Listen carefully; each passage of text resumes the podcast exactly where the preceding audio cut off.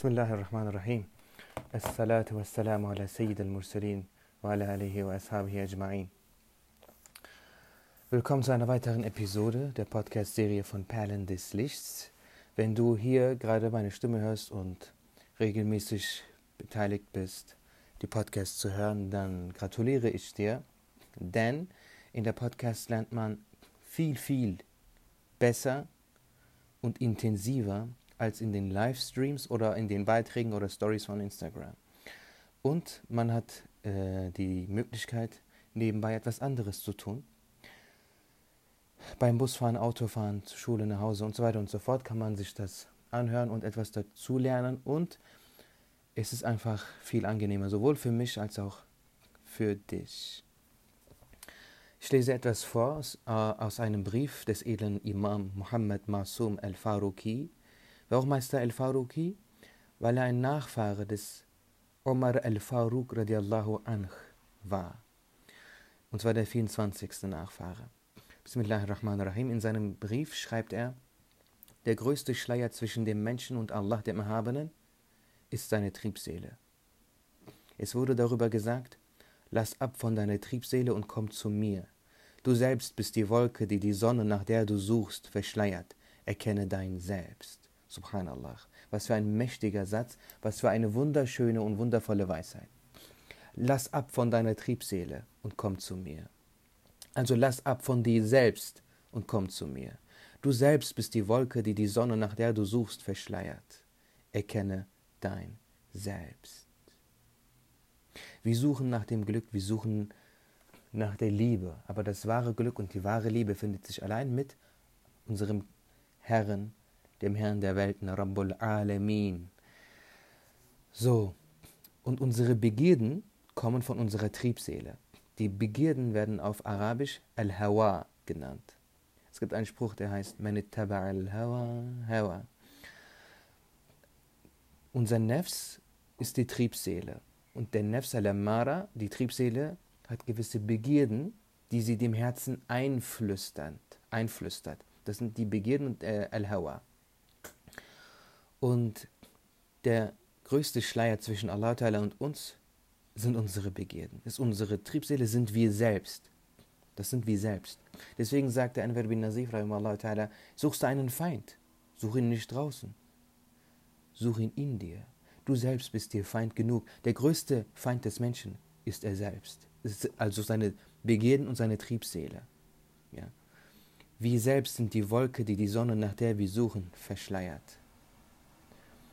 Und des Weiteren schreibt Imam Muhammad Masum Faruqi, dass die Wirkung der Triebseele verschwindet, ist eine Sache des Gewissens, eine Herzensangelegenheit und eine Sache des Schmeckens, des Kostens, des in Erfahrung bringens. Was bedeutet das?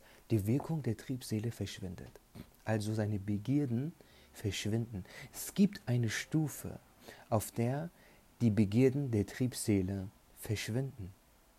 Er denn die Triebseele ist ungläubig, er ist ein Käfer. Und seine Begierden dienen dazu, dich zum Käfer zu machen. Damit er dich zum Käfer machen kann, zum Ungläubigen, zum Abtrünnigen machen kann, benutzt er die Sünden nur als Vorstufe.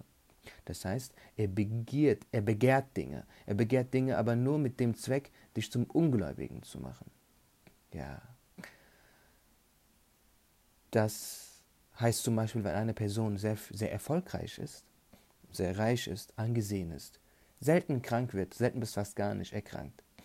Was passiert mit der Triebseele? Er wächst, er wächst so stark. Er wird dadurch so stark. Und dann gibt er dem Herzen seine Begierden noch stärker ein. Und zwar braucht er jetzt nicht mehr unbedingt so große Sünden, um sich zu stärken. Er ist durch so viel irdischen Erfolg so stark geworden, dass er jetzt dir Folgendes sagen kann, deinem Herzen Folgendes eingeben kann. Du bist stark. Und das ist ein, eine Form von kleinem Schirk. Es gibt den normalen Schirk, ja, die, die Beigesellung, indem man etwas anderes anbetet als Allah Ta'ala. Zum Beispiel Paganisten beten die Natur an. Ja, das ist ja direkter Schirk. Also davon wird im edlen Koran auch sehr offen gesprochen. Ja, nun äh, verwenden Wahhabiten, eine abtrünnige, eine verirrte Sekte, solche edlen Verse und beziehen sie auf Muslime, um sie als Abtrünnige zu bezeichnen. Vor Wahhabiten warnen wir und wir warnen euch und wir warnen davor, ihre Predigten und YouTube-Videos und YouTube-Prediger und allerlei Art dieser Dinge, ihre, ihre Werke zu hören. Naja, dann gibt es aber auch den kleinen Schirk. Was ist dieser kleine Schirk? Dieser kleine Schirk ist im Herzen. Und dieser kann zum großen Schirk führen. Wenn der Mensch glaubt, Erfolg kommt von ihm selbst, er tut alles selbst, dann kann das sehr schnell dazu führen, dass man den Iman verliert. Denn man verliert den Iman, indem man, indem man etwas glaubt oder tut, das dem Iman auf direkter Weise widerspricht. Zum Beispiel, wenn jemand sagt, Alkohol trinken ist erlaubt, dann ist er kein Muslim mehr. Weil das Alkohol haram ist, ist, ist einerseits offen in den Quellen des Islam berichtet worden, das heißt im edlen Koran und in den, in den edlen Hadithen steht es offen. Plus, es ist auf der ganzen Welt sehr verbreitet. Das heißt, wer das sagt, ist im direkten Widerspruch zum Iman. Genau. Also, das heißt, wenn jemand dann sagt, alle Macht gebührt mir, ich bin mächtig, ich bin stark, dann ist es sehr leicht, dann, ist es, dann fehlt da kaum noch etwas, um den Iman zu verlieren. Denn alle Macht, alle Kraft, aller Erfolg ist allein von Allah. Und der Nefs, die Triebseele, will das nicht einsehen. Er will das nicht einsehen. Er kann Allah nicht akzeptieren. Er ist Allahs Feind. So wurde er erschaffen.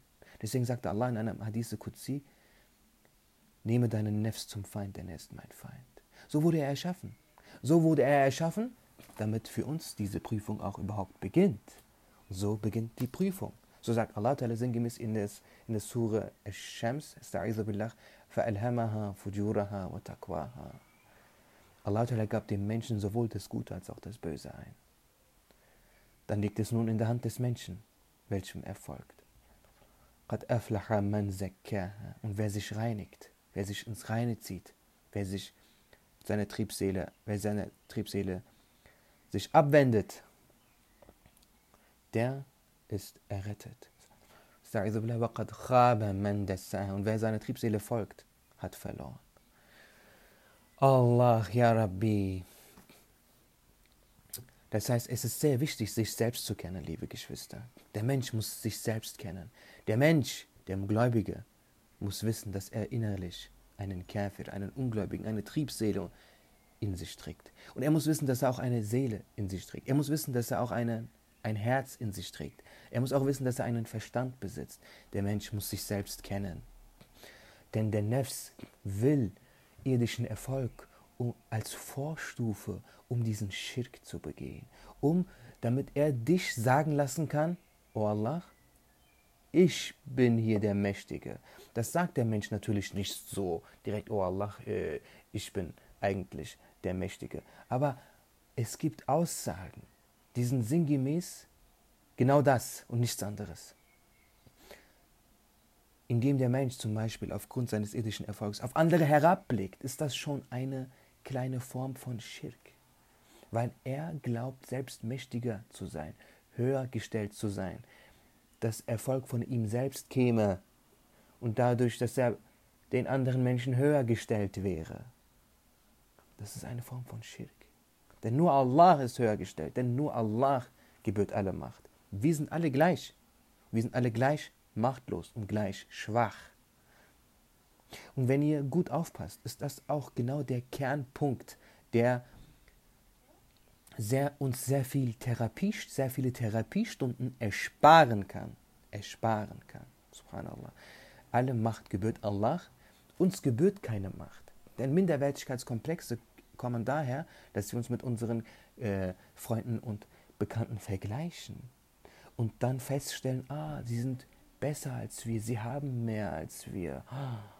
Das zeigt, dass wir glauben, dass die Macht von dem Menschen selbst kommt, aber alle Macht kommt nur von Allah. Wenn wir daran glauben, wenn wir fest daran glauben, dass alle Gaben, aller Erfolg allein von Allah kommen, allein Allahs Geschenk ist, das sind alles Allah, Allah Ta'alas Gaben, und dass wir Menschen alle gleich schwach sind, dann könnten wir uns gar nicht vergleichen. Dann würde, was ein anderer hat, uns nicht mehr stören können. Wenn, wer das versteht, der wird ein glückliches Leben führen.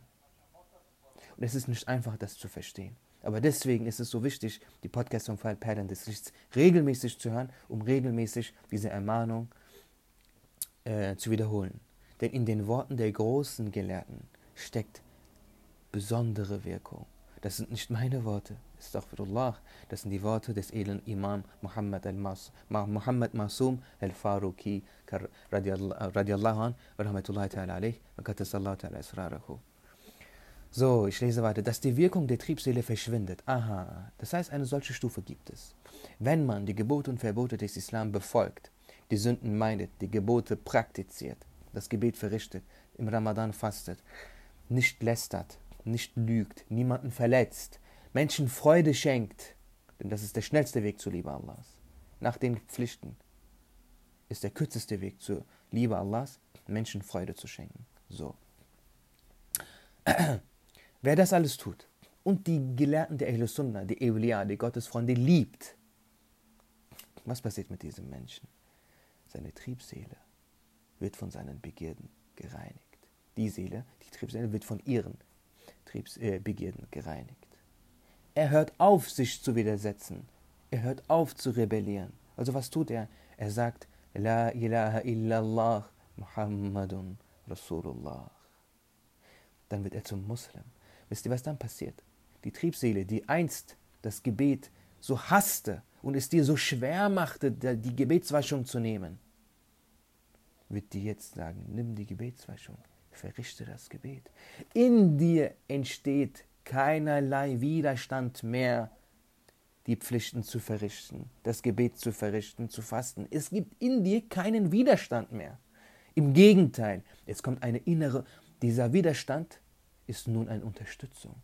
Deine Triebseele, dein Ego befiehlt dir nun, das Gebet zu verrichten. Er liebt nun Allah. Er ist nun zufrieden mit Allah und Allah ist zufrieden mit ihm. Subhanallah. Diese Stufe gibt es, liebe Geschwister. Diese Stufe haben Gottes Freunde erreicht. Deswegen sind sie ja auch Gottes Freunde.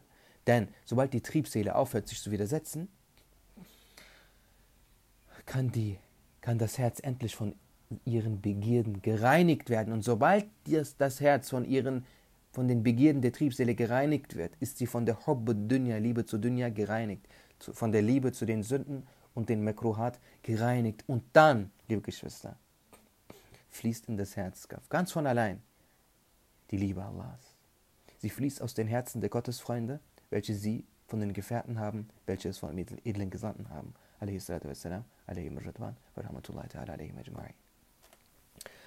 Und was sagt Imam Muhammad Masum Faruqi? Dass die Wirkung der Triebseele verschwindet, ist eine Sache des Gewissens, eine Herzensangelegenheit und eine Sache des Schmeckens. Das kann man nicht beschreiben, man muss es selbst leben. Sie kann nicht durch Wort und Schrift verstanden werden. Dies muss in der Urewigkeit von Allah dem Erhabenen als Geschenk bestimmt sein und eignet sich durch Anziehung, Jazba, von Seiten Allahs. In dieser Welt, die der Ort der Gründe und Anlässe ist, genügt hierfür die Gesellschaft eines Gottesfreundes, vorausgesetzt, man liebt ihn. Das heißt, früher war es sehr einfach, diese Stufe zu erreichen. Denn wenn man einen Gottesfreund kennenlernen durfte oder man wusste, okay, hier gibt es einen Gottesfreund, und er hält regelmäßig Sitzungen, dann konnte man zu ihm gehen und einfach bei ihm zu sitzen, seine Worte zu hören, hat bereits die Triebseele von ihren Begierden gereinigt. Denn die Eulia sind, der, sind das beste Mittel, Allah zu erreichen. Allah zu erreichen bedeutet Allahs Liebe zu erreichen. Allahs Liebe zu erreichen ist nichts, das man nur mit der Zunge tun kann. Jeder Muslim liebt Allah, mehr oder weniger. Aber genau darum geht es. Wie sehr liebst du Allah? Darin gibt es sehr, sehr, sehr hohe Stufen. Und Allah liebt man in erster Linie, indem man alles aufhört zu lieben, was er nicht liebt. Das heißt, indem man aufhört, alle Sünden zu lieben. Alle Sünden zu lieben bedeutet, die Sünden zu lieben bedeutet, die Dunya zu lieben. Dunya bedeutet nicht diese Welt an sich. Die Dunya bedeutet alles, was Allah nicht liebt. Was sind das? Sünden. Sünden und Mekruhat. Ja, Allah. Und dann gibt es eine Stufe, in der man die ganze Welt nicht mehr liebt. Nicht nur die Sünden und die Mekruhat. Sogar alles, was Mubah ist, erlaubt ist, hört man auf zu lieben.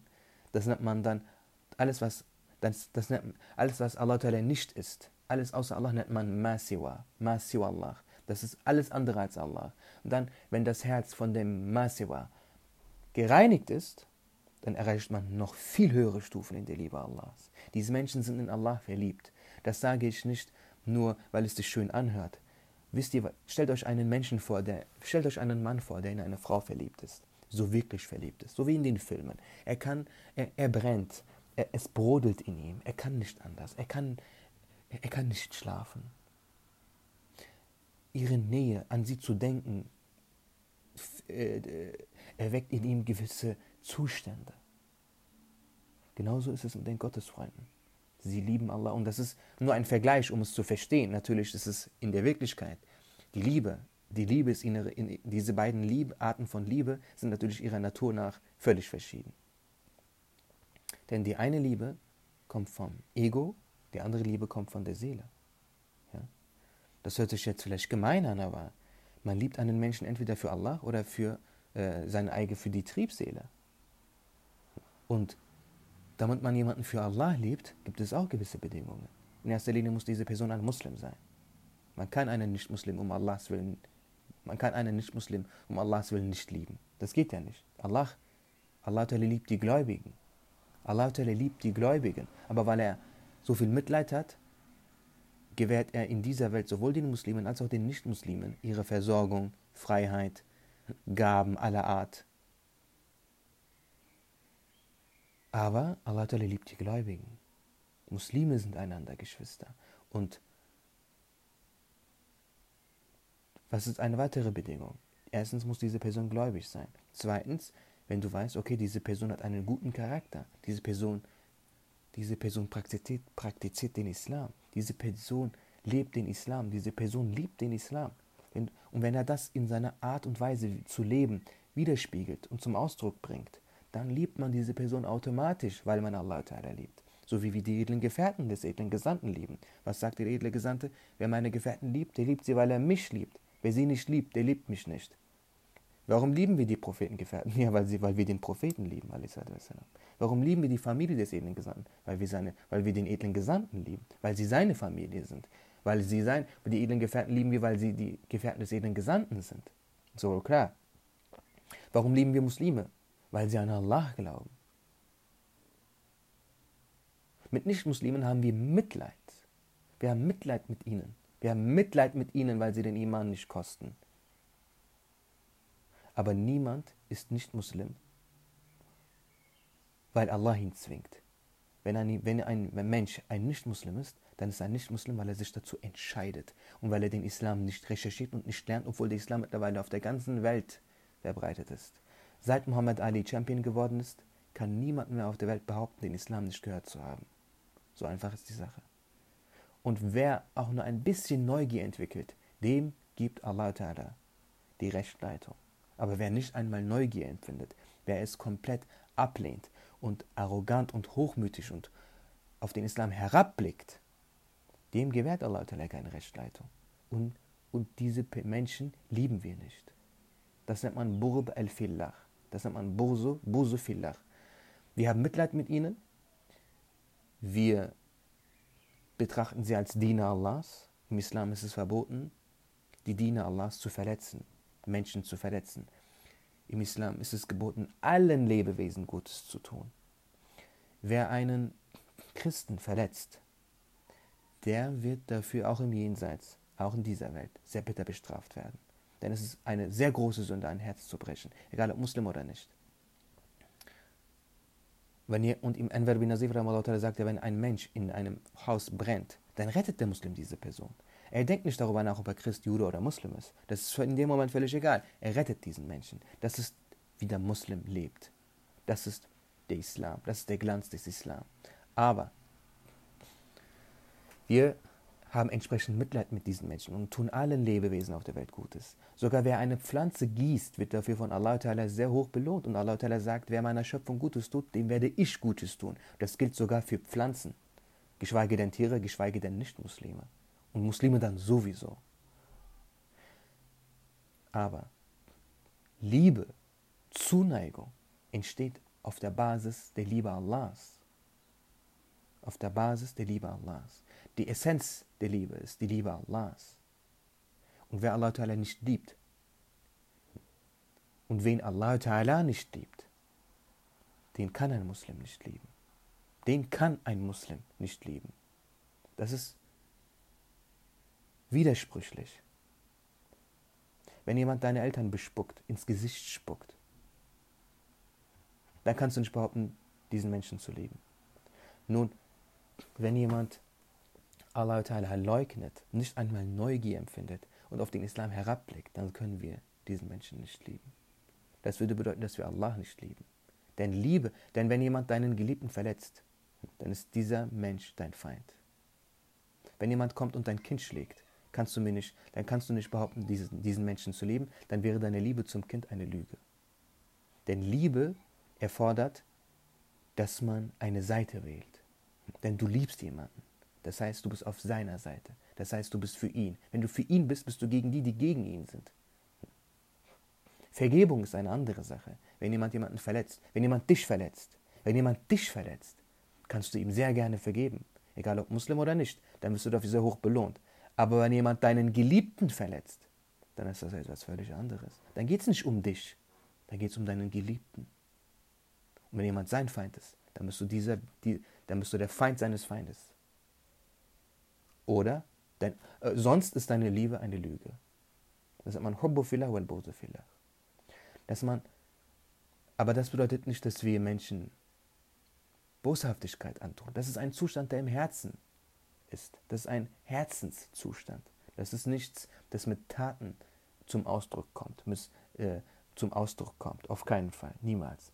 Wie, wie glücklich und in Frieden Nicht-Muslime, Juden und Christen in den islamischen Reichen in der Geschichte gelebt haben, hat die Geschichte geschrieben und ist dessen größter Zeuge. Und Nicht-Muslime haben im islamischen reicht in der islamischen Geschichte viel glücklicher gelebt, als Muslime heute in nicht-muslimischen Ländern leben. Das, äh, das kann man noch nicht mal vergleichen. Hier muss man unterscheiden vorsichtig sein, weil man kann meine Worte auch schnell in, in eine andere Richtung ziehen, um am Ende mich schlecht und böse und den Islam böse darzustellen. Aber wer das tut, der offenbart seine eigene böse Absicht, denn wer mir gut zugehört hat, hat bereits verstanden, worum es geht. Jetzt habe ich sehr viele verschiedene Dinge angesprochen. Der rote Faden ist schon äh, lange weg. Der, den sehen wir heute nicht mehr. Aber äh, sind wichtige Dinge. Ich würde mich über ein Feedback freuen. Ich weiß nicht, ob man, ich weiß nicht, ob man auf Spotify, auf Spotify kommentieren kann oder bewerten kann, aber wenn es geht, dann bewerte doch bitte. Das wäre wirklich sehr freundlich. Ähm, darüber freuen wir uns als Team von Perlen des Lichts wirklich sehr. Wenn du auf äh, Apple Podcasts hörst, da kann man einen Kommentar hinterlassen. Äh, hinterlass doch bitte einen Kommentar. Das würde uns motivieren und damit hättest du uns eine Freude bereitet und würdest die Perlen des Lichts unterstützen. Damit, damit würdest du Wissen unterstützen. Damit unterstützt du das Wissen des Islam und äh, den Islam. Ja. So einfach kann das sein. Das ist nun mal heute die, die, die, digitale Welt. Ist wie ein Schwert. Man kann es für Böses benutzen, man kann es aber auch für Gutes benutzen. Viele auf, viele auf, ich, ich zeig mir eine Seite auf Instagram, eine Islamseite, die sich nicht über den, die sich nicht über soziale Medien beschwert. Alle beschweren sich über soziale Medien, weil es da so viel Schaden anrichtet. Ja, aber wenn dann hier jemand einen Podcast startet und, das, und, es, und diese, die, diese Digitalisierung für das Gute nutzt, ist aber jeder sich zu fein und zu schade und zu faul, einen Kommentar zu hinterlassen. Das sage ich jetzt offen und ehrlich. Wenn du dich, ich weiß nicht, ob du dich jetzt angesprochen fühlst, aber wenn du dich angesprochen fühlst, dann wird das auch einen Grund haben. Also, das wollte ich auch mal loswerden. Man kann auch supporten und das Gute supporten und unterstützen, statt sich immer nur über das Böse und das Schlechte zu beschweren, kann man auch etwas tun. Nun ja, 24, 25 Minuten sind es geworden. Ähm, ich hoffe, du hast bis zum Ende zugehört. Ich wünsche dir noch einen schönen Tag. Bete für das Team von Perlen des Lichts. Ich bin nicht alleine, auch wenn es so scheint, weil ich im Vordergrund stehe. Mm, genau. Ma salam, assalamu alaikum.